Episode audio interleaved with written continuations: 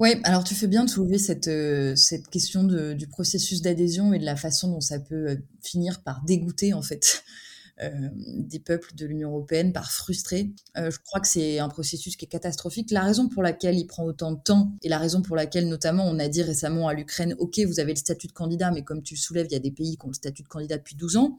Euh, mais euh, vous n'allez pas pouvoir adhérer avant des dizaines d'années. Pourquoi? Parce que l'Union européenne est avant tout un marché et que euh, on estime que des dizaines d'années, c'est le temps qu'il faut pour que un pays mette ses normes à la hauteur de toutes les normes que nous avons construites à 27 et soit prêt pour intégrer le marché intérieur. Donc je pense que du coup, il faut pas, il faut construire autre chose par-dessus l'Union européenne, d'autres forums de coopération. Je pense que il est urgent d'associer dès maintenant d'accueillir à la table européenne dès maintenant des pays comme l'Ukraine, des pays comme la Moldavie, des pays comme la Macédoine, comme l'Albanie, comme le, comme le Monténégro, et qu'on parle de sujets pour le coup politiques, euh, sécuritaires, environnementaux, énergétiques, sans attendre euh, que finalement ils intègrent le marché européen et qu'ils adhèrent à l'Union européenne. Je pense qu'il faut tout de suite créer ce nouveau forum euh, réunir la famille euh, européenne et par-dessus ces procédures d'adhésion euh, interminables et, et frustrantes que tu as justement mentionnées.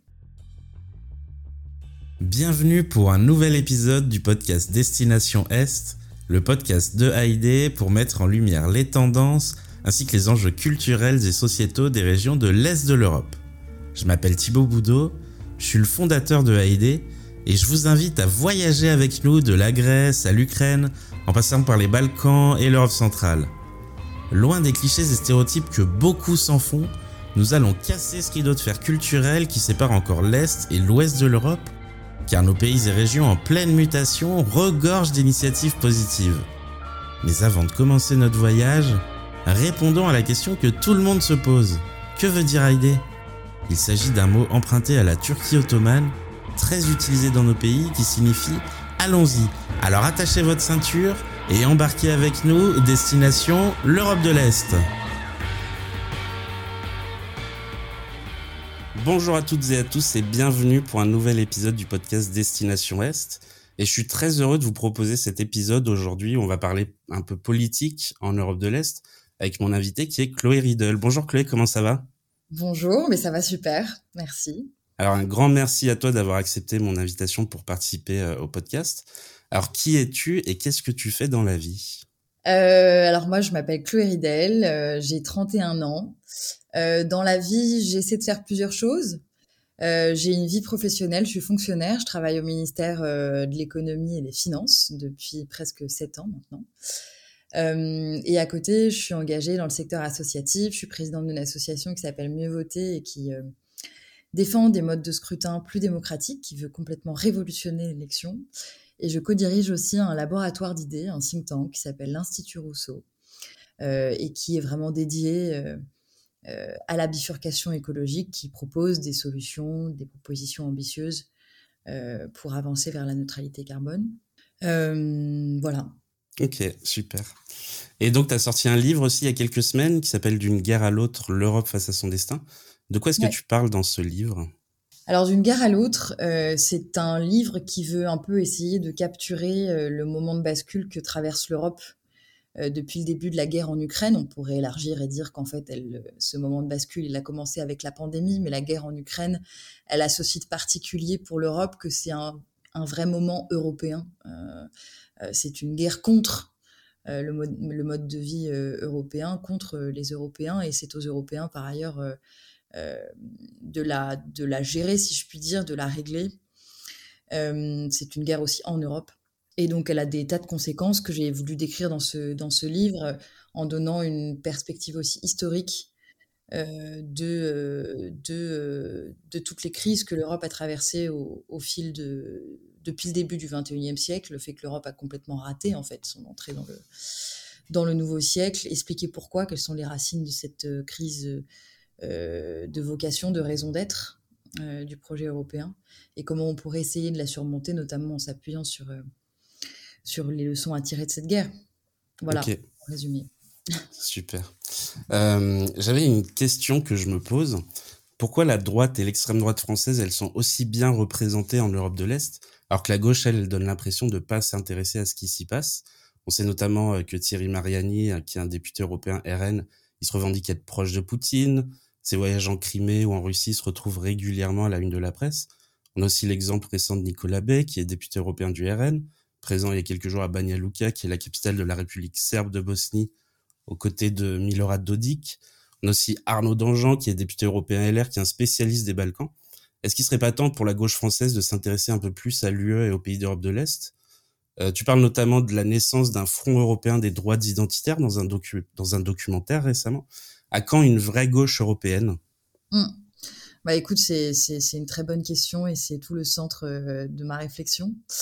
Euh, effectivement, dans mon livre, je consacre toute une partie à ce que j'ai appelé le grand détournement de l'Europe par euh, les, extrêmes droites, qui accourent depuis quelques années maintenant, mais qu'on a longtemps pas su ou pas voulu voir. Et ce front-là, effectivement, il part d'Europe centrale. C'est la raison pour laquelle les relations de nos extrêmes droites d'Europe occidentale sont si développées avec l'Europe centrale, parce qu'ils sont venus inspirer euh, l'idée européenne qui est celle des droits identitaires aujourd'hui. Donc, euh, ce, grand détournement dont je vous parle, euh, c'est simplement la chose suivante, c'est que les extrêmes droites, historiquement, elles étaient complètement aux marges de la construction européenne. Elles n'ont pas contribué à construire l'Union européenne telle qu'elle est encore aujourd'hui. pendant 70 ans, elles étaient même, elles n'avaient pas beaucoup de succès électoraux.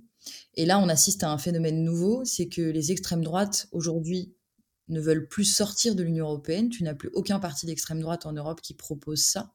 Marine Le Pen a sorti cette proposition en 2019 déjà. Ils veulent détourner de l'intérieur l'Union européenne euh, pour l'amener sur leurs priorités à eux. Euh, et euh, ils, veulent remplir cet objectif-là euh, en amenant euh, une nouvelle idée de l'Europe centrée autour de l'idée que la civilisation européenne, qu'ils décrivent comme blanche et chrétienne, est menacée, qu'il s'agit de la défendre euh, face à ce qu'ils appellent le grand remplacement, donc l'immigration musulmane en Europe, et aussi ce qu'ils appellent la propagande LGBT. Donc, si tu veux, leur programme autour de cet objectif existentiel à leurs yeux de protéger la civilisation européenne blanche et chrétienne, ce serait de transformer l'Union européenne euh, en une sorte d'autorité euh, garante euh, non plus de l'état de droit, mais de l'état culturel du continent, en tout cas de la façon dont ils le perçoivent. Et ça, ça aurait des, traductions très concrètes à travers, par exemple, bah, l'immigration zéro, l'utilisation du budget européen pour venir financer des murs aux frontières de l'Union européenne. C'était une demande très concrète qu'avait fait la Pologne il y a un an euh, lorsqu'elle faisait face à une espèce de crise migratoire à sa frontière avec la Biélorussie, instrumentalisée par, euh, euh, par, par, Poutine et le président biélorusse. ça va consister aussi à s'attaquer aux droits des personnes homosexuelles, à s'attaquer aux droits de l'avortement. On l'a vu récemment en Hongrie avec Orban qui a pris des mesures pour non pas interdire facialement le droit à l'avortement, mais de façon plus sournoise, stigmatiser, humilier les femmes qui souhaitent avorter en imposant, euh, par exemple, euh, une consultation psychologique à ces femmes, en leur imposant d'écouter le cœur euh, de leur embryon. Et c'est une mesure qui traverse les frontières puisqu'elle a été reprise récemment par la région Castilla-Léon en Espagne, qui est dirigée par, en partie par, l'extrême droite, le parti Vox. Donc voilà, ils ont, un ils ont une, une idée européenne qui est charpentée, cohérente. Ils, ont, ils la déclinent sous la forme d'un programme et ils arrivent à se coordonner, euh, à faire des déclarations communes. Alors on dit souvent oui, mais ils sont pas dans le même groupe au Parlement européen, mais ça on s'en fiche. Euh, ils arrivent à se parler. Euh, vous avez Victor Orban qui joue le rôle de pape des droits identitaires en Europe et on voit bien que Marine Le Pen et Éric Zemmour, leur premier déplacement à l'étranger dans le cadre de la campagne présidentielle de 2022, ça a été chacun d'aller voir Victor Orban en Hongrie. Donc on a quand même des candidats à la présidentielle d'un des plus grands pays de l'Europe, voilà, premier, deuxième, euh, qui vont euh, payer leurs hommages au Premier ministre d'un pays qui représente 2% de la population et du PIB européen. Donc on voit bien que Victor Orban, effectivement, a réussi à construire quelque chose qui dépasse les frontières de son petit pays. et c'est vrai qu'il l'a fait en partant d'un contexte spécifique à l'Europe centrale, à la Hongrie, mais plus largement à l'Europe centrale, euh, qui euh, est un contexte porté par une angoisse de la disparition. Ce sont des pays qui, comme tu le sais, subissent une émigration massive. des pays comme la Roumanie, comme la Bulgarie, comme la Lituanie, ont perdu plus de 20% de leur population depuis 1989. Et c'est une population de jeunes qualifiés. Euh, donc c'est vraiment, euh, comment dire, le sang euh, de, leur veine qui s'en va, qui émigre vers l'Europe de l'Ouest. Vous avez des, vieilles personnes qui sont laissées seules au village. Vous avez du coup des problèmes sociaux, familiaux, mais aussi économiques, parce que vous avez des tensions sur le marché du travail, vous avez une croissance qui est moindre, etc. Et donc ça, ça, engendre aussi des problèmes politiques. Et donc sur, sur, ce, sur, ce, sur cette espèce d'angoisse démographique, euh, qui se conjugue à d'autres. Hein, le fait que effectivement, euh, euh, les pays d'Europe centrale, ils ont vécu des dizaines et des dizaines d'années en URSS. leur perspective est totalement différente de la nôtre, notamment leur rapport à la liberté de la presse, aux libertés individuelles, au respect des minorités sexuelles. Ça ne veut pas dire que c'est gravé dans le marbre et que les mentalités vont pas euh, évoluer. Mais c'est un état de fait et Victor Orban a su euh, construire une sorte euh, d'idéologie de la revanche. À rebours de ce que disaient les grands intellectuels d'Europe centrale, comme par exemple Milan Kundera dans les années 70-80. Milan Kundera parlait d'Occident kidnappé pour décrire l'Europe centrale, c'est-à-dire l'Europe centrale, c'est l'Occident et il est kidnappé par l'URSS. À rebours de ça, Orban dit l'Europe centrale, ça n'est pas l'Occident, euh, c'est l'Europe centrale. Voilà ce que c'est. C'est une terre sans migrants. Euh, c'est euh, les valeurs chrétiennes. C'est un, comme il dit, un rempart de, de. C'est tout ce que vous voulez. Et donc, il essaie de dire que l'Europe centrale, ça n'est pas pareil que l'Europe occidentale, et d'affirmer cette Europe centrale. Et je pense que ça fait écho chez un certain nombre de, personnes dans ces pays-là, parce que c'est vrai que ce sont des pays à l'histoire martyrisée, euh, qui ont longtemps été euh, considérés comme des Européens de seconde zone, euh, même depuis qu'ils ont accédé à, l'Union européenne. Hein. On leur a demandé de signer en bas euh, des traités, ils n'ont pas eu leur mot à, dire, et aujourd'hui ils se font entendre. mais ils se font entendre effectivement, malheureusement, à travers un discours identitaire. Alors que moi, je suis persuadée que dans ces pays, et notamment la Roumanie que je connais bien pour y avoir travaillé, vous avez euh, une jeunesse qui aspire profondément euh, à des valeurs qui sont proches euh, des nôtres. Donc effectivement, je crois que la gauche occidentale a failli à soutenir dans ces pays-là toute une partie de la population qui, essaie, qui, qui n'est pas d'accord avec Orban, avec Kaczynski, mais qui est complètement étouffée, qui ne sait pas comment se mobiliser et qui cherche, qui cherche de l'aide. Donc je, te rejoins tout à fait. Je pense que là, on est quand même dans un contexte où sur le continent européen, les extrêmes droites arrivent à parler d'une seule voix, euh, arrivent à s'inspirer par-delà les frontières euh, sur euh, des politiques répressives et réactionnaires. Et il faudrait que la gauche arrive véritablement aussi en Europe à créer de la transnationalité, du dialogue transnational, euh, apporter euh, des combats communs au service du progrès écologique, social et démocratique et qu'elle ne le fait pas du tout assez. Et je pense que une des raisons qui explique ça, euh, c'est que elle ne sait pas vraiment, que ce soit les socialistes ou les, ou les Verts, ce qu'est leur idée, ce qu'est leur idée de l'Europe. Elles n'ont pas d'objectif existentiel à opposer à celui de la lutte contre le grand emplacement et la protection de la civilisation européenne. Quelle est la raison d'être qu'elle donne à l'Europe, au projet européen pour demain? On ne le sait pas. Euh, quel est euh, euh, l'horizon institutionnel qu'elle propose pour, pour l'Europe? Comment est-ce que les, nations doivent travailler ensemble? Avec quelles règles? On ne sait pas non plus très bien dire quel est leur programme. Donc objectif existentiel, horizon institutionnel, programme, il me semble que c'est trois piliers sur lesquels toute idée de l'Europe doit être fondée historiquement. Et leur position n'est claire sur aucun de ces trois piliers.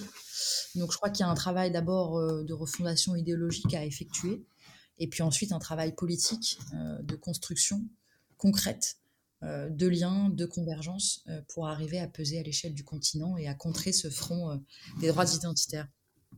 Oui, alors que notamment Budapest est passé à gauche, Zagreb aussi est passé à gauche récemment, donc comme tu disais un peu plus tôt, il y a vraiment cette envie de la part des, populations sur place de d'avoir de nouveaux cadres démocratiques, de nouveaux projets sociétaux aussi. on sait que les extrêmes droites, elles se rencontrent régulièrement. Est-ce qu'il n'y a pas un manque aussi là du côté du Parti socialiste européen, du côté des Verts européens sur des rencontres assez régulières et qui soient médiatisées aussi à côté?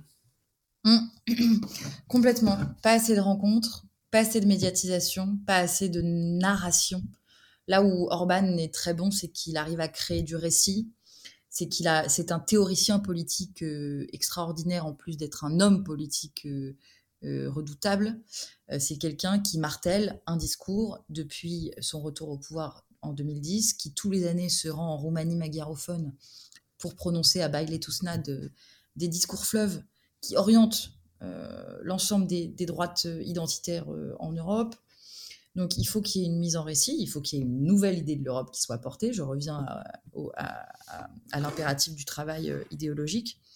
Et, moi, ce que je constate, c'est que pour le coup, euh, les droits identitaires en Italie, en Suède, en Hongrie, en Espagne, elles arrivent à s'entendre sur un programme commun et une vision du monde commune qui est profondément identitaire. Voilà. Euh, la, passion qui caractérise les extrêmes droites pour l'identité n'est plus concentrée que sur la nation, ce qui leur faisait promettre de quitter l'Union européenne, mais aussi désormais sur la civilisation, dont l'échelle est européenne. C'est ce qui, fait qu'en fait maintenant ils, parlent d'une seule voix euh, à l'échelle du continent. Et donc je pense que, alors que si on regarde par exemple les socialistes ou les, Verts, je ne sais pas, euh, ils, ils n'ont pas l'air aussi unis je ne peux pas le dire autrement. C'est-à-dire qu'entre les Verts allemands et les Verts français, par, exemple, il y a un monde. Il y a un monde. Les Verts allemands font quand même aujourd'hui partie d'une coalition avec M. Scholz qui euh, combat les militants climat pour pouvoir ouvrir une mine de charbon. Euh, qui, euh, les Verts allemands, n'est pas favorable au fait qu'il y ait un Buy European Act c'est-à-dire une préférence euh, européenne euh, industrielle pour contrer euh, l'Inflation Reduction Act aux États-Unis au nom que c'est trop protectionniste, etc. Donc j'ai l'impression que à gauche, les déterminants nationaux sont très forts, enfin en tout cas qu'il y a une espèce de cloisonnement entre les différents euh, partis verts et les différents partis socialistes européens qui n'existent pas du côté des, euh, des partis d'extrême droite identitaires qui ont vraiment réussi à s'unifier autour du rejet de l'islam, etc., du retour des, des, droits LGBT. Donc c'est catastrophique. On a l'impression que les idées réactionnaires et, et répressives traversent plus vite et plus facilement les frontières que les idées progressistes. Quoi. Donc, je, pense qu'il euh, il y a vraiment un travail d'unification idéologique euh, à faire euh, pour essayer de, d'aligner nos visions du monde et nos visions de, de l'avenir de, de, de, l'Europe, quoi, qui n'est pas fait. ça demande du leadership.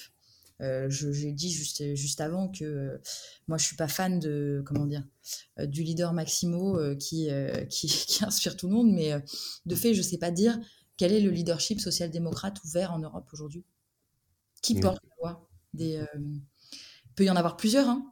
Je pense à, Sanna Marine, par exemple, en Finlande. Euh, mais à part ça, je, je, oui, peut-être aussi euh, Pedro Sanchez en Espagne. Mais j'ai pas l'impression que ce soit quelque chose qui passe le mur du son européen, qui soit vraiment à même de. Donc, il n'y a, y a, pas de voix assez forte qui porte qui porterait un front demain euh, des gauches euh, et des écologistes euh, en Europe. Donc ça, c'est un problème aussi. Mm. Donc il y a encore beaucoup de, beaucoup de travail de ce côté-là. pour tout dire, j'avais très envie de t'inviter pour parler politique du coup en Europe de l'Est et notamment des démocraties illibérales au pouvoir actuellement. J'aime beaucoup t'écouter dans les médias car plutôt que de te lamenter sur ce qui se passe actuellement, tu es très souvent dans la proposition. J'ai aussi beaucoup apprécié la réponse que tu avais fait à un certain avocat d'affaires dans l'émission C'est politique. Euh, nos différents gouvernements, ils ont laissé faire des choses. On a laissé Poutine assassiner des journalistes et son opposition. On est au courant de ça, on le sait depuis des années, tout en continuant à faire affaire avec lui. Et c'est mmh. malheureusement pas le seul exemple. On voit ce qui peut se passer euh, donc en Hongrie, en Pologne, en Slovénie, en République tchèque, en Biélorussie, en Serbie, en Albanie, et la liste, elle est longue. Et malgré les récentes positions de l'UE avec les fameuses sanctions contre la Russie ou contre la Hongrie, bah on a l'impression que les choses, elles avancent pas. L'UE, elle dialogue avec les leaders de ces pays forcément parce que sinon on parlerait d'ingérence. Mais comment on peut faire preuve de force face à ces mini-dictatures? Ouais, bah franchement, si je peux juste un peu nuancer, je suis d'accord avec tout ce que tu as dit, mais j'ai l'impression que les, les, choses changent quand même depuis le début de la guerre en Ukraine. On s'est pris une énorme baffe. Euh, la figure, je pense que c'était mérité, parce que comme tu le dis, on a été totalement faible euh, vis-à-vis de Vladimir Poutine, vis-à-vis de, de façon plus générale, de toutes les puissances étrangères euh, qui n'étaient pas forcément amicales, type la Chine. On s'est laissé diviser, par exemple, la Chine à partir du début des années 2010, a créé ce qu'on appelle le Forum 17 plus 1, euh, où euh, siège la Chine, donc ça c'est le 1, et 17 pays d'Europe centrale et orientale. Donc ce sont des forums diplomatiques qui avaient lieu une ou deux fois par an pour parler de tout un tas de sujets. Donc la Chine, le plus cyniquement du monde, diviser euh, l'Europe en deux et, parler aux pays d'Europe centrale de façon distincte. Et quand je, je, me rappelle avoir soulevé ça auprès de mes amis roumains à l'époque en 2019, ils me disaient mais je lui disais, mais c'est quand même, euh, c'est pas très sympathique ce que vous faites là, comme de participer à ce type de forum. Et il me disait, ah oui, c'est vrai que vu comme ça, euh, on se rendait pas compte, mais si il n'y avait pas ça, nous, on pourrait jamais voir Xi Jinping en fait, euh, parce qu'on est trop petit. Alors s'il n'y avait pas ce type de forum, on pourrait jamais parler à la Chine. Et donc, on peut leur répondre, bah, vous pourriez leur parler si on était tous unis, nous, Européens, euh, d'une seule voix face à la Chine. Mais bon, c'est simplement qu'on ne l'avait pas proposé avant et qu'on n'a pas été assez bon et que du coup, on laisse libre cours à ce type d'initiative. Et on a bien vu que ce forum était en fait davantage une prison qu'un sympathique forum, puisque ceux qui ont essayé d'en sortir, euh, comme la Lituanie récemment euh, et l'Estonie, ont fait l'objet de, de, répression par la Chine, notamment avec la Lituanie, qui s'est vue interdire toute toute euh, exportation euh, vers, euh, vers la Chine. Donc on a, on a été très faible, on a été vis-à-vis de la Russie capable ni de prédire que l'invasion allait advenir, ni de l'empêcher. Euh, c'est pas nos sanctions qui, qui ont pu arrêter les, chars russes. On a laissé les droits identitaires pendant des années détourner nos regards de la menace que représentait Vladimir Poutine à, nos frontières, parce que pour ces droits identitaires, la seule menace qui vaille, c'était celle de l'immigration. Donc on avait le regard tourné vers le sud, jamais vers l'est. Et par ailleurs, on a laissé ces droits identitaires relayer sur notre sol la propagande euh, de Vladimir Poutine qui tourne depuis euh, plus d'une décennie autour de l'idée que l'Europe est un continent décadent, rongé par le multiculturalisme, par l'homosexualité. Ça, c'est des choses que reprenaient mot pour mot des gens comme Orban, Zemmour. donc voilà, ça, c'est pour notre faiblesse de façon euh, euh, vite euh, vue. Mais depuis le début de la guerre en Ukraine, je ne sais pas si tu as remarqué, mais ça coïncide avec plusieurs choses. ça a coïncidé d'abord avec la mise en œuvre de la retenue des fonds européens contre la Pologne et la Hongrie pour des raisons d'état de droit. C'est-à-dire que c'est la première fois que la Commission, et elle l'a fait après la guerre en Ukraine, et je pense que c'est pas pour rien, c'est qu'il y avait aussi un moment politique qui le permettait, une force, à engager cette procédure contre la Hongrie et contre la Pologne. Et aujourd'hui, on voit que ça a quand même des impacts. Euh, il y a déjà un impact politique euh, fort, euh, une volonté affichée de l'Union européenne de ne pas laisser l'argent européen finir dans les, dans les poches des amis de, de Viktor Orban et dans la corruption. On voit bien ce qui s'est passé en Hongrie, c'est-à-dire que le meilleur ami de Viktor Orban, euh, Monsieur Metsaros, qui était un plombier chauffagiste, euh, est devenu milliardaire, l'homme le plus riche de Hongrie, à force euh, de recevoir de l'argent euh, des marchés publics qui lui étaient orientés par son ami Victor, Victor Orban. C'est selon le magazine Forbes la personne qui s'est enrichie le plus vite dans les années 2010, à partir du moment où Orban est arrivé au pouvoir. Donc l'argent du contribuable européen, à force de corruption en Hongrie, aller nourrir ce, système autoritaire euh, qu'avait construit, euh, construit euh, Victor Orban. Donc là, je crois qu'il y a une vraie volonté d'en finir avec ça, même si tout n'est pas parfait, même s'il faut rester dans le dialogue, parce que Orban, bah, il siège au Conseil européen, il a un pouvoir de nuisance, il faut en tenir compte. mais c'est une négociation qui est engagée, pareil avec la Pologne, qui a présenté des mesures pour, pour remédier au, problème d'indépendance de la justice dans, le pays. Je veux signaler aussi une deuxième chose qui montre, un signal faible, hein, mais qui montre que euh, on, a quand même euh, pris le sujet des ingérences étrangères euh, au sérieux en Europe maintenant, c'est l'interdiction des passeports dorés. les passeports dorés, c'est quelque chose qui a émergé en Europe juste après la crise économique et financière de 2008 et qui en fait consiste à vendre la citoyenneté européenne contre de l'argent. Et vous avez des pays comme le Portugal, comme Malte, comme Chypre, comme la Bulgarie, qui ont vendu leur nationalité, des passeports ou des visas, à des Russes, des Chinois, des Saoudiens, contre de l'argent.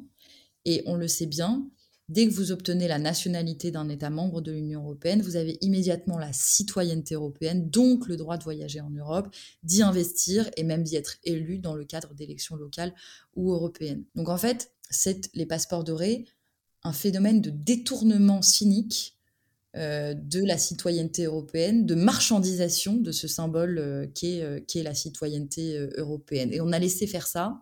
c'est des dizaines de milliards d'euros hein, qui, sont, qui sont en jeu. Et en fait, au même moment où on laissait mourir des pauvres migrants dans la Méditerranée, on laissait entrer d'autres migrants, mais riches, Euh, par ce phénomène des, passeports dorés. Donc euh, voilà ce qu'on a laissé, euh, ce qu'on a laissé s'installer. Et juste après, là aussi, la guerre en Ukraine, la, communication, la Commission européenne a, a, communiqué qu'elle allait interdire ce type de ce type de pratique et que notamment tous les passeports qui avaient été délivrés à des ressortissants russes devaient être immédiatement retirés. Ok. Euh, on a vu il y a quelques jours Macron se montrer aux côtés de, Babiš, qui est candidat euh, aux élections, euh, aux élections présidentielles en République tchèque, et ce seulement quelques jours avant l'élection. est-ce que, est-ce que la, France sait ce qui se passe en Europe de l'Est ou, pas du tout? Ou elle s'y intéresse pas? Enfin, on sait que Babiš a, détourné de l'argent de la PAC, on sait qu'il a triché, euh, il y a des preuves là-dessus, il y a aucun souci.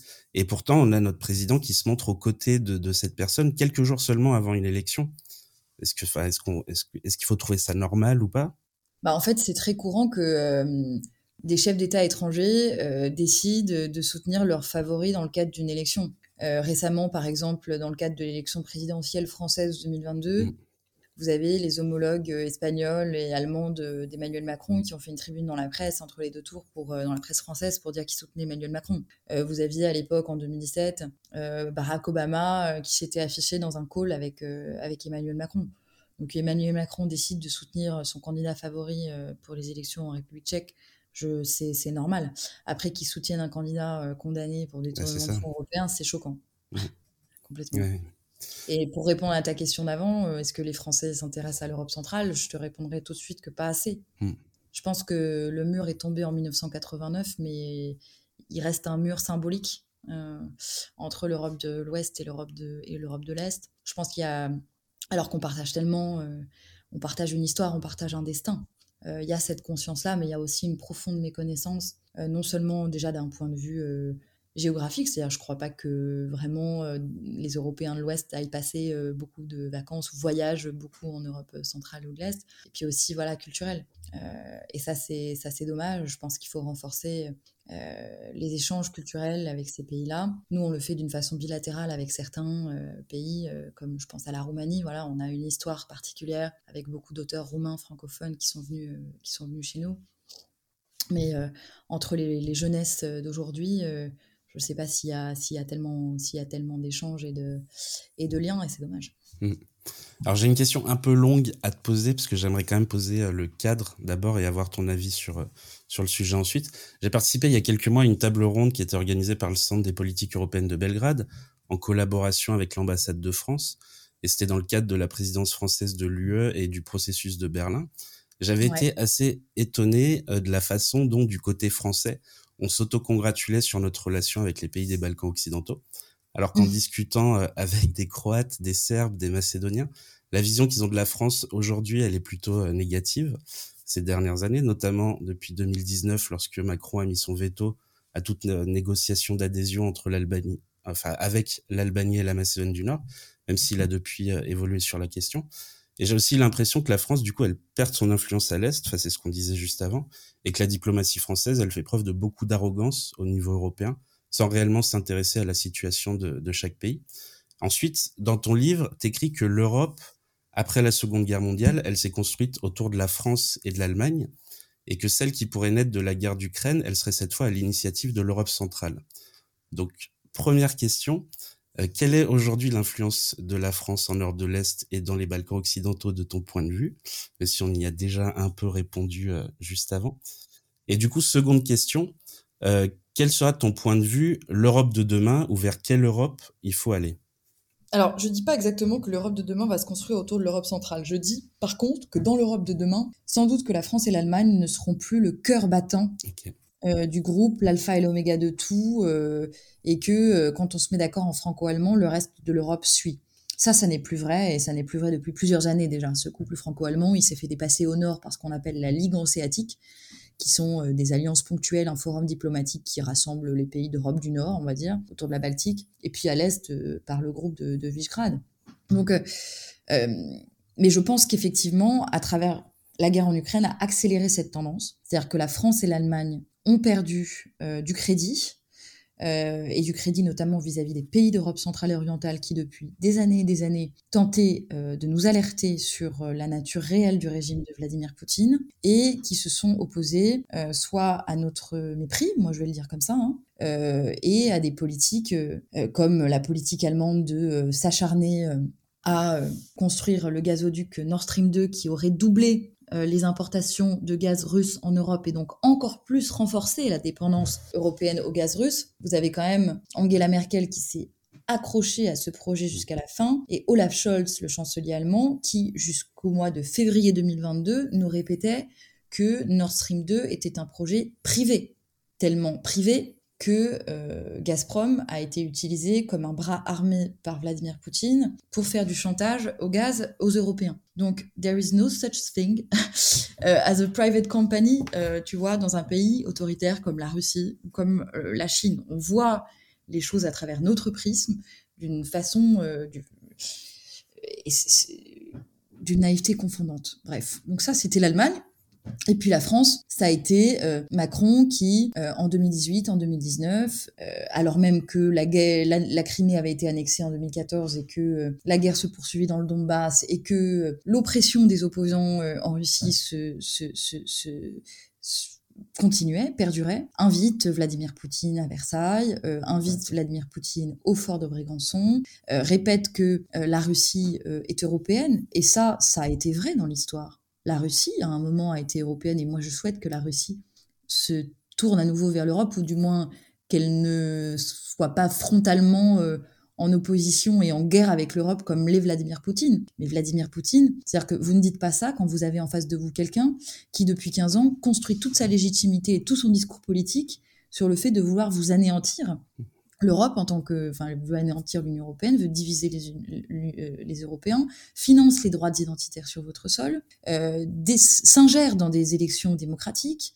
euh, comme le Brexit, comme d'ailleurs votre propre élection 2017, l'élection présidentielle française, euh, la Russie a joué un rôle. Donc, c'est pas possible en fait de tenir ce discours qui, euh, sur le fond, est totalement légitime face à quelqu'un comme Vladimir Poutine. C'est être totalement naïf et ne pas comprendre la réalité de son régime. Et ça conduit à ce que, au mois de février 2022, vous aviez des séquences où Macron s'est un peu ridiculisé avec ce ce qu'on a appelé la démocratie du téléphone, c'est-à-dire qu'il n'arrêtait pas d'appeler Vladimir Poutine et ce dernier lui répondait depuis sa piscine ou depuis sa salle de sport. Euh, et, ça n'a rien fait euh, avancer. Puis après, des petites phrases euh, comme il ne faut pas humilier la Russie, ce qui est encore sur le fond, euh, encore une fois sur le fond tout à fait entendable, mais juste c'est pas le sujet du moment. Je crois que ce n'est pas euh, la priorité, on va dire. Et, malheureusement, moi j'avais vu à travers notamment mes fonctions, je, je n'ai jamais soutenu Emmanuel Macron, c'est un secret pour personne. Pour autant, je mettais à son crédit que euh, il avait, il incarnait réellement quelque chose au niveau européen et qu'il avait ramené la France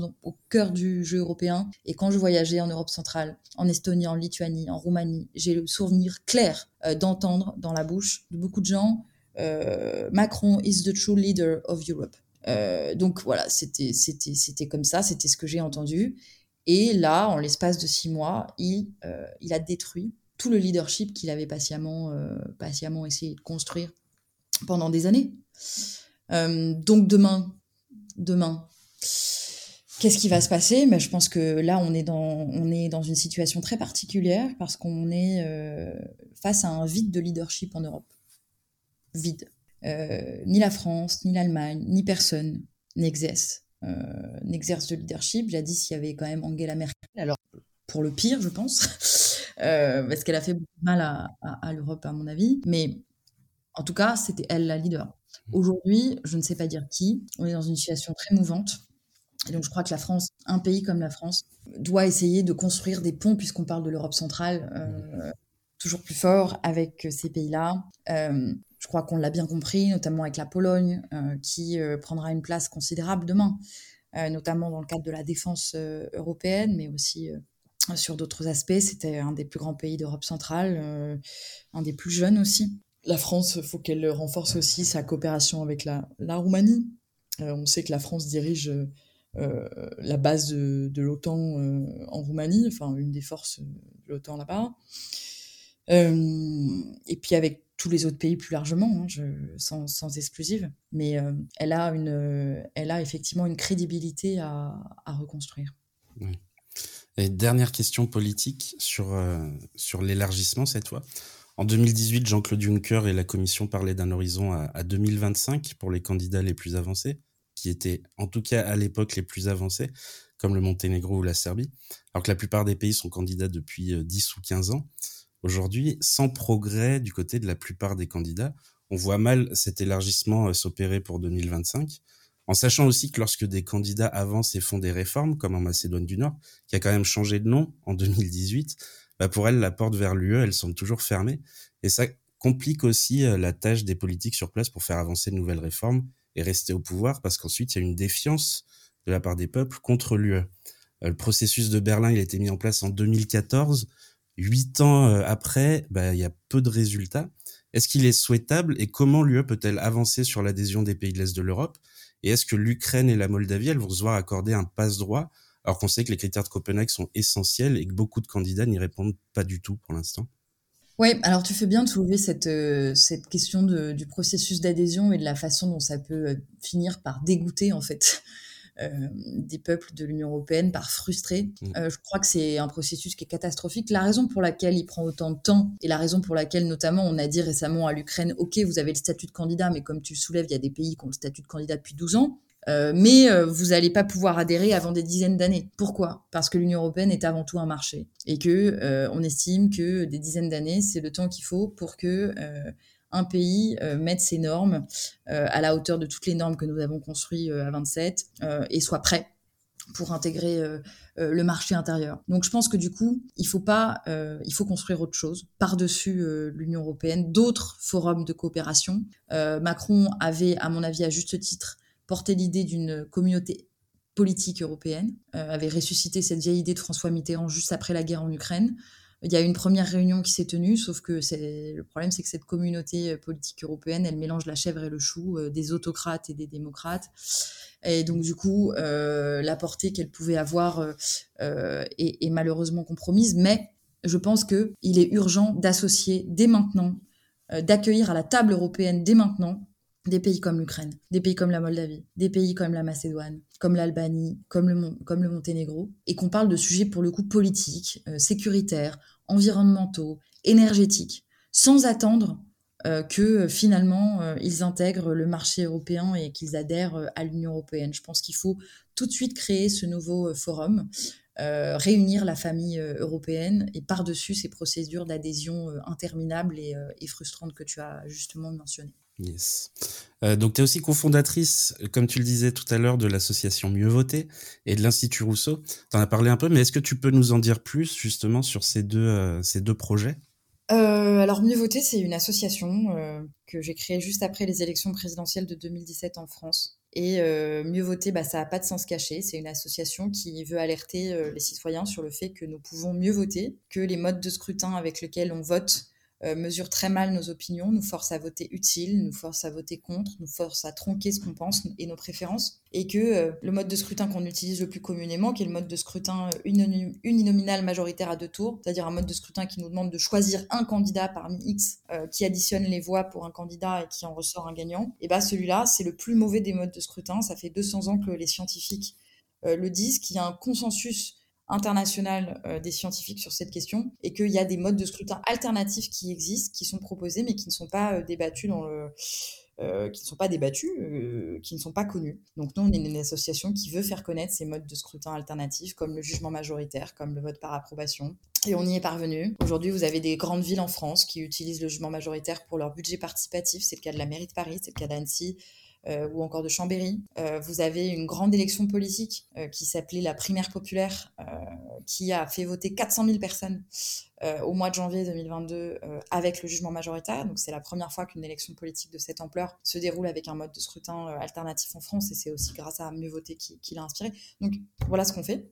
et puis l'Institut Rousseau, bah, c'est un laboratoire d'idées, c'est-à-dire notre job, c'est de faire des propositions pour alimenter le débat public euh, et c'est des propositions de politique publique, hein, c'est pas de la littérature, euh, à destination des décideurs, euh, publics et privés, au service de, de la bifurcation, de la bifurcation écologique essentiellement. Voilà. Ok, super.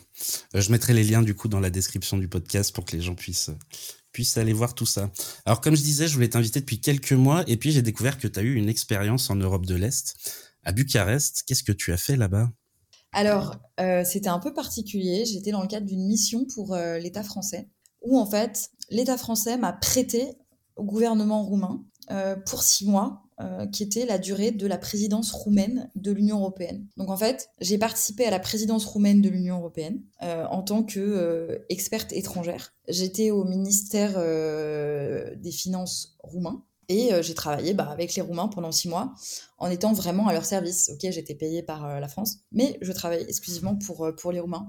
donc moi, pour moi, c'était une expérience hyper enrichissante. C'était une immersion totale. J'étais la seule étrangère dans le service. Je me suis confrontée aussi à des méthodes et une façon de travailler très différentes de la française. Donc j'ai l'impression aussi en tout cas d'avoir été enrichi par ça et d'avoir pu aussi leur apporter des méthodes de travail, notamment pour mieux préparer euh, euh, leur ministre quand il va à Bruxelles. Euh, il y avait des, parfois des, problèmes où le, ministre ou, son, directeur n'était pas forcément briefé. on a pu aussi échanger sur notre culture, la façon dont nous, on travaillait au ministère de l'économie et finances avant chaque conseil ECOFIN Eurogroupe, donc qui sont les conseils à Bruxelles au siège sous les ministres des Finances de la zone euro et de l'Union européenne. Nous, on faisait des briefings presse. Et eux, quand je leur avais dit ça, je me rappelle leur réaction, c'était genre, mais pourquoi faire Pourquoi parler à la presse euh, Donc, c'était intéressant de voir les différences de perspective. Moi, la, génération que j'ai vue au pouvoir en Roumanie, c'était euh, que ce soit dans, dans, la haute administration ou autour des politiques, c'est des gens d'une cinquantaine d'années euh, qui avait 20 euh, ans euh, au moment où Ceausescu a été assassiné, donc qui, ont grandi sous, la dictature communiste, on va pas le dire autrement, et qui ont une espèce de, de fascination pour, pour le monde occidental, en tout cas ceux que j'ai fréquentés, mais d'idéologie aussi très libérale, très anticommuniste même si on voit dans des sondages que vous êtes à un tiers à peu près de la population roumaine qui se dit nostalgique euh, du communiste, du communisme, qui dit que c'était mieux avant, et c'est sûr qu'il y avait pas mal d'avantages, c'est-à-dire que tu avais un logement gratuit euh, à vie euh, quand à ta majorité, quand tu fondais une, famille, un travail garanti, donc une, protection sociale et un, sentiment de sécurité à travers la communauté qui, était, qui était fort. Après, bon, tu avais des famines, une pauvreté une absence totale de démocratie, euh, pas d'élection libre, euh, un parti unique, pas beaucoup de, enfin pas de liberté culturelle et tout ce qui s'ensuit. mais voilà, je, la Roumanie est dans une phase un peu toujours en phase de transition en fait, n'a pas trouvé sa, voie propre. J'ai l'impression qu'elle essaie soit de copier la voie des États-Unis ou de l'Allemagne ou de la France, mais pas, mais que elle, elle réfléchit pas assez à ce que pourrait être son modèle son modèle à elle, le modèle roumain de développement. Et j'ai aussi, ce qui m'avait frappé aussi, c'est euh, que euh, là où nous, Français, quand on va à Bruxelles, on porte nos sujets et nos priorités stratégiques de façon offensive, c'est-à-dire qu'on travaille une stratégie et on se donne les moyens de la mettre en œuvre. On fait des propositions beaucoup et on est critiqué pour ça, euh, pour cette, cette supposée arrogance des Français à toujours faire 10 000 propositions. Et à l'inverse, les Roumains, eux, ils se positionnaient que en défensif en fait, parce qu'ils ne s'autorisent pas aussi à porter des sujets offensifs. Et, moi, j'ai été frappée par ça, alors que il y a des choses clairement qui pourraient porter. par exemple, eux, ils ont un gros problème, c'est ce qu'ils me disaient, hein, qui est l'immigration. Ils sont vidés de leur jeunesse qualifiée, mmh. ça pose tous les problèmes dont j'ai parlé plus tôt dans, dans, l'interview. Je leur ai dit, bah, regardez autour de vous. Tous vos voisins, ils ont le même problème que vous, donc faites une coalition de circonstances, allez euh, au Conseil et dites aux pays d'Europe de l'Est qui accueillent votre jeunesse qualifiée qu'il y a un problème, que euh, ça vient mettre en péril l'objectif de convergence de niveau de vie qui est euh, quand même au cœur de la promesse européenne et qu'il faut y remédier. C'est ce qu'ils ont fini par faire lors de l'ECOFIN, du Conseil ECOFIN informel qui avait eu lieu en avril 2019 à, Bucarest. Il y a eu une discussion sur le sujet et on voit très bien que euh, c'est un conflit d'intérêts énorme. Les, pays d'Europe de l'Est vous disent bah nous on forme des gens, on forme des médecins, on forme des ingénieurs et ensuite ils vont travailler chez vous. Donc on veut un dédommagement et les pays d'Europe occidentale effectivement sont pas du tout prêts et répondent parfois je, ne dirais pas qui a répondu ça mais un pays autour de la table qui répondait bah vous vos Roms il y en a marre, euh, ils sont dans heureux, etc. Donc une attitude assez méprisante et arrogante. Euh, donc ça, c'est clairement un sujet qu'ils doivent porter et qui doivent porter contre nous. Euh, moi, en tant que Français, je leur disais, mais bien sûr, faites entendre votre voix là-dessus, parce que ça a des conséquences néfastes pour vous, et si ça a des conséquences néfastes pour vous, ça en aura pour nous, quoi qu'il arrive, tôt ou tard, ça nous reviendra en boomerang. Donc je pense qu'il il, y a une acculturation progressive euh, et, les présidences aident hein, beaucoup pour ces, pour ces pays d'Europe centrale à s'approprier vraiment les sujets européens, la façon de faire de la politique à Bruxelles. Et donc je pense que voilà, ça, ça va les aider à davantage et à mieux porter leur, voix. Et ça, ça peut être que bénéfique pour, euh, pour le groupe. faut pas craindre ça. Oui. Tu as eu d'autres expériences en Europe de l'Est? Euh, non, j'ai fait des voyages, mais c'est ma seule expérience, on va dire, politique et, et, et, voilà, j'ai habité là-bas. mais non. Bah c'est enfin, hyper intéressant en tout cas. C'est quoi la chose qui t'a le plus marqué à Bucarest, euh, dans, enfin, dans la ville, dans la, dans la vie même, ou en Roumanie euh, plus généralement? Ce qui m'a le plus marqué à Bucarest, bah, c'est qu'en fait, notamment du point de vue de la vie nocturne, des bars, etc., c'est une capitale qui ressemble à toutes les autres capitales européennes. C'est-à-dire que c'est aussi un des effets pervers de l'entrée dans le marché intérieur. C'est-à-dire que Bucarest a concentré euh, presque la totalité des investissements et euh, rien pour euh, les campagnes. Donc quand tu sors de Bucarest, tu vois tout à fait autre chose. Mais à Bucarest, tu as une sorte de, de vie, voilà, d'endroit qui ressemble beaucoup, beaucoup à l'Occident. c'est une ville que je trouve très belle, où tu as d'immenses parcs. Ce qui m'a le plus marqué, c'est l'architecture, ouais, cette architecture un peu euh, imposante, euh, héritée du communisme, hein, ce, ce, fameux palais du Parlement, qui est le plus grand bâtiment euh, d'Europe, le plus grand Parlement d'Europe, tout construit de marbre. Ce qui m'a marqué, c'est aussi cette architecture d'immeubles en banlieue de Bucarest, mais aussi dans toutes les villes roumaines, c'est-à-dire ces espèces de bars de HLM euh, vraiment, vraiment communiste pour le coup, vraiment soviétique, assez atroce. Euh, mmh. mon premier voyage hors de Bucarest, c'était à Timișoara. J'y tenais parce que c'est là que a commencé la révolution roumaine. Et donc c'était très émouvant pour moi d'aller là-bas. ce qui m'a marqué dans ce pays, ce qui m'a vraiment tellement plu, c'était euh, de voir la tripartition euh, culturel et, national. Enfin, c'est un pays plurinational. Vous avez trois Roumanies. Enfin, la Roumanie arrive à unifier trois régions qui sont a priori très différentes. D'une part, la Transylvanie, qui est plutôt d'influence austro-hongroise, allemande. Euh, d'autre part, la Moldavie, qui est plutôt d'influence slave, donc euh, ukrainienne, moldave. Et la, la, Moldavie roumaine. Hein. Et vous avez la, la, la Valachie, euh, qui est euh, donc euh, Bucarest, qui est plus d'influence turque, bulgare. Et tous ces, ces trois régions cohabitent et arrivent à former la nation, la nation roumaine, à se laisser unifier par la langue roumaine. donc ça, ça m'a, ça m'a, ouais, ça m'a passionné. Yes. Est-ce que tu aurais trois coups de cœur à nous donner en, Roumanie? Ouais, la ville de Cluj, mmh. la ville de Brasov et le delta du Danube. Magnifique. On nous le dit souvent, en tout cas, le delta du Danube. J'ai fait quelques, quelques podcasts sur la Roumanie et on parle énormément de, cet endroit. C'est très très beau. Il n'y a personne, malheureusement. enfin, heureusement, je sais pas, parce que ça préserve. Mais, euh, mais c'est sublime.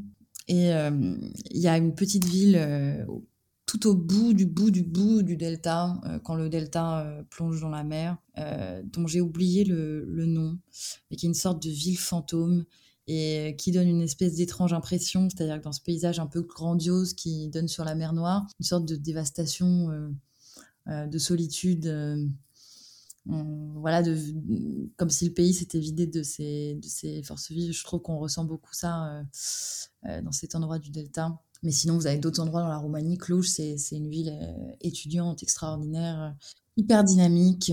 Bucarest, pareil. Yes. Est-ce que tu avais une routine particulière sur place? Ouais, euh, c'était d'aller me promener dans le parc qui était à côté de chez moi et dont là, le nom ne me revient pas.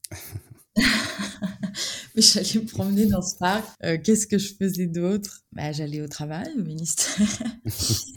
Euh, mais ouais, j'allais beaucoup dans ce parc et l'hiver, c'était recouvert de neige, bien sûr. Et l'été, tout d'un coup, il y avait des tas de restaurants éphémères qui ouvraient au bord de l'eau, magnifique. Enfin, j'avoue que il y a une qualité de vie dans cette ville euh, qui, est, qui, est, assez, euh, qui est assez remarquable. Oui, c'est une ville qui est immense avec énormément de parcs. Euh, par, moi, j'y étais il y, a, il y, a, déjà quelques années. Par contre, j'ai qu'une seule chose que j'aimerais pas faire à Bucarest, c'est conduire.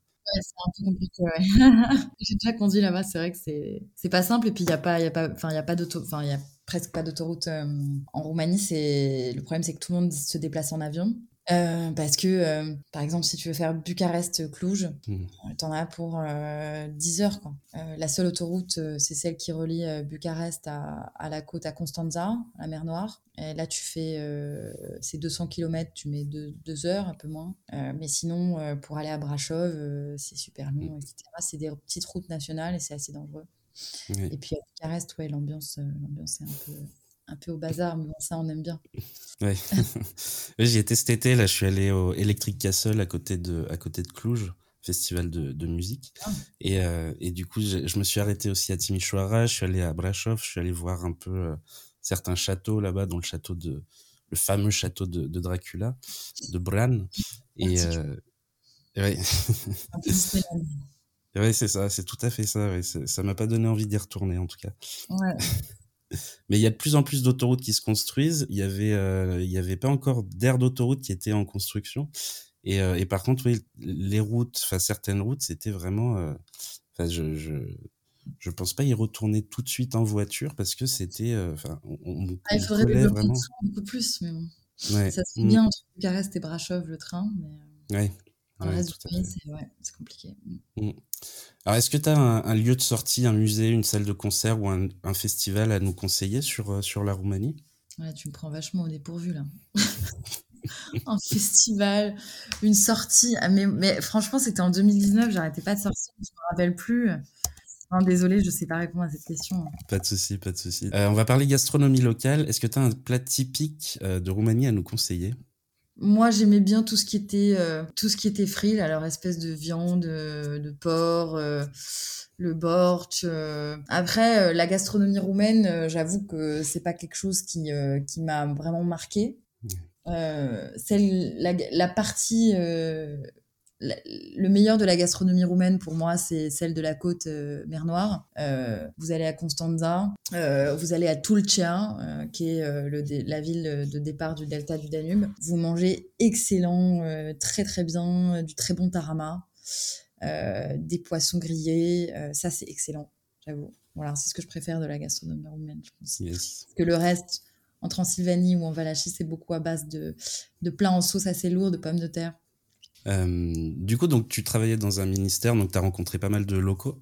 Euh, est-ce qu'il y a une rencontre qui t'a particulièrement marqué euh, bah oui, je dirais la rencontre avec le secrétaire d'État pour lequel je, travaillais, parce que justement c'était un homme d'une cinquantaine d'années, membre du Parti libéral, donc on avait, enfin il y avait un monde qui nous séparait, et bah en fait j'ai travaillé avec lui pour lui pendant six mois et je ça a été ça a été ça a été très enrichissant pour moi euh, euh, parce que j'ai essayé de comprendre son point de vue euh, parce que voilà il m'a parlé de ce que c'était que grandir sous le communisme parce que on était on avait des, opinions tellement éloignées sur tout que j'ai pu prendre conscience de voilà de, de ce qui séparait aussi de l'Europe occidentale de l'Europe centrale de la façon de voir les choses.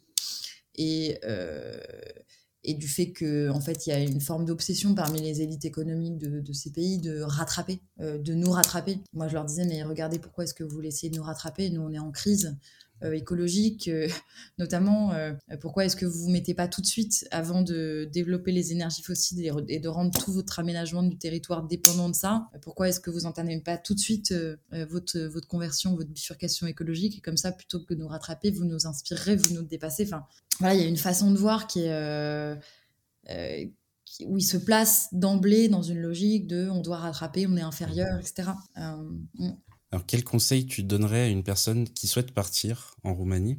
Ben, Je lui conseillerais de prendre un peu de temps pour découvrir la Roumanie, de pas juste aller à Bucarest. Euh, d'aller à Bucarest, mais aussi euh, au delta du Danube, euh, mais aussi en Moldavie, à Iași, par exemple. de prendre le temps d'aller en Transylvanie, à Cluj, à Timișoara, enfin bref, d'essayer de faire un tour, d'essayer pour cela de prendre au moins possible l'avion. donc ouais, de vraiment essayer de, prendre du temps dans ce pays. C'est vrai, on n'y pense pas vraiment. Il y a peu de Français qui se disent tiens, je vais aller passer des vacances en Roumanie, alors que c'est génial, aussi bien en décembre pour vivre un vrai hiver que, euh, par exemple, en mai, où il fait tout de suite 30 euh, euh, degrés. et où il y a des tas de choses à faire, c'est magnifique. et c'est pas très cher aussi. c'est vrai. Alors, comment tu prépares tes voyages de ton côté? Comment je prépare mes voyages? Bah, J'achète d'abord le guide du routard. Ok. Et en fonction de ce que dit le guide du routard, je prépare ma feuille de route. Yes. voilà. Comme beaucoup de monde, je pense. C'est très original. Et qu'est-ce qu'on peut trouver dans ton sac à dos? Qu'est-ce qu'on peut trouver dans mon sac à dos? Quand tu voyages, ouais. Euh, quand je voyage, des livres. Ouais. Beaucoup, beaucoup de livres, euh, euh, des cigarettes, des éditeurs et mon portable, quoi. yes. du coup, on peut trop. C'est sans filtre. Ouais. est-ce que tu documentes tes voyages et est-ce qu'on peut te retrouver sur, sur les réseaux sociaux? On peut me retrouver sur les réseaux sociaux et sur Twitter, sur Instagram, sur Facebook, sur LinkedIn. Euh, pas sur TikTok parce que j'ai pas envie de, de, perdre mon temps parce que je sais que ça va capter mon, attention et que je vais en être victime et que ça va pas être possible. Donc pas sur TikTok. Euh, est-ce que je documente mes voyages? Non. Pour le coup, sur les réseaux sociaux, euh, c'est plutôt un outil militant pour moi que personnel. Ok. Est-ce qu'il y a une série, un film, une vidéo ou un livre qui t'a donné envie de voyager quand tu étais jeune? Oh bah il y en a plein, il y en a plein je sais pas, euh, qui m'a donné envie de voyager. Franchement, il y en a plein je, peux te dire, de, quand j'avais 6 ans, euh, Les Malheurs de Sophie, euh, à quand j'étais adulte, des livres comme La prose du transsibérien de, de, de Blaise Sandrars ou, le livre de Nicolas Bouvier. Ouais, il y en a plein. Puis, par exemple, si on parle d'Europe centrale, il y a le livre de Claudio Magris, Danube, qui était très beau aussi, qui, qui donne vraiment envie de voyager. Alors, si je te dis le mot Haïdé, est-ce que ça te fait penser à quelque chose? Bah, à vous, mais sinon, euh, rien d'autre. Euh, je, lance un défi habituellement quand, euh, quand je, enfin, dans ce podcast. C'est de m'apprendre quelques mots dans la langue du pays dont on parle. Est-ce que mhm. tu peux m'apprendre quelques mots en roumain, si tu as des souvenirs? Bah, mulțumesc. Merci mulțumesc. beaucoup. Ouais. Bună ziua, bonjour. Euh, bună seara, bonsoir. Euh, et je crois que c'est tout ce dont je me souviens, malheureusement. C'est assez lamentable. Et eh ben, on va terminer euh, le podcast sur une dernière recommandation que tu aurais à nous faire. Ça peut être euh, ce que tu veux. Une chanson, un compte Instagram, ah, une chaîne YouTube. Da, da, bien sûr. Pour Da, oui. Une recommandation de? De ce que tu veux, euh, une chanson, un compte Instagram, une chaîne YouTube, de alors pas forcément sur la Roumanie ou sur Bucarest, mais sur, euh, sur ce que tu veux, quelque chose que tu as envie de, de, mettre en avant. Bah, sur l'Europe centrale, euh, je conseille la lecture d'un média, enfin, vous abonner au Courrier d'Europe centrale, qui est très très bien fait, qui est un média francophone sur l'actualité des pays d'Europe centrale, très bien renseigné.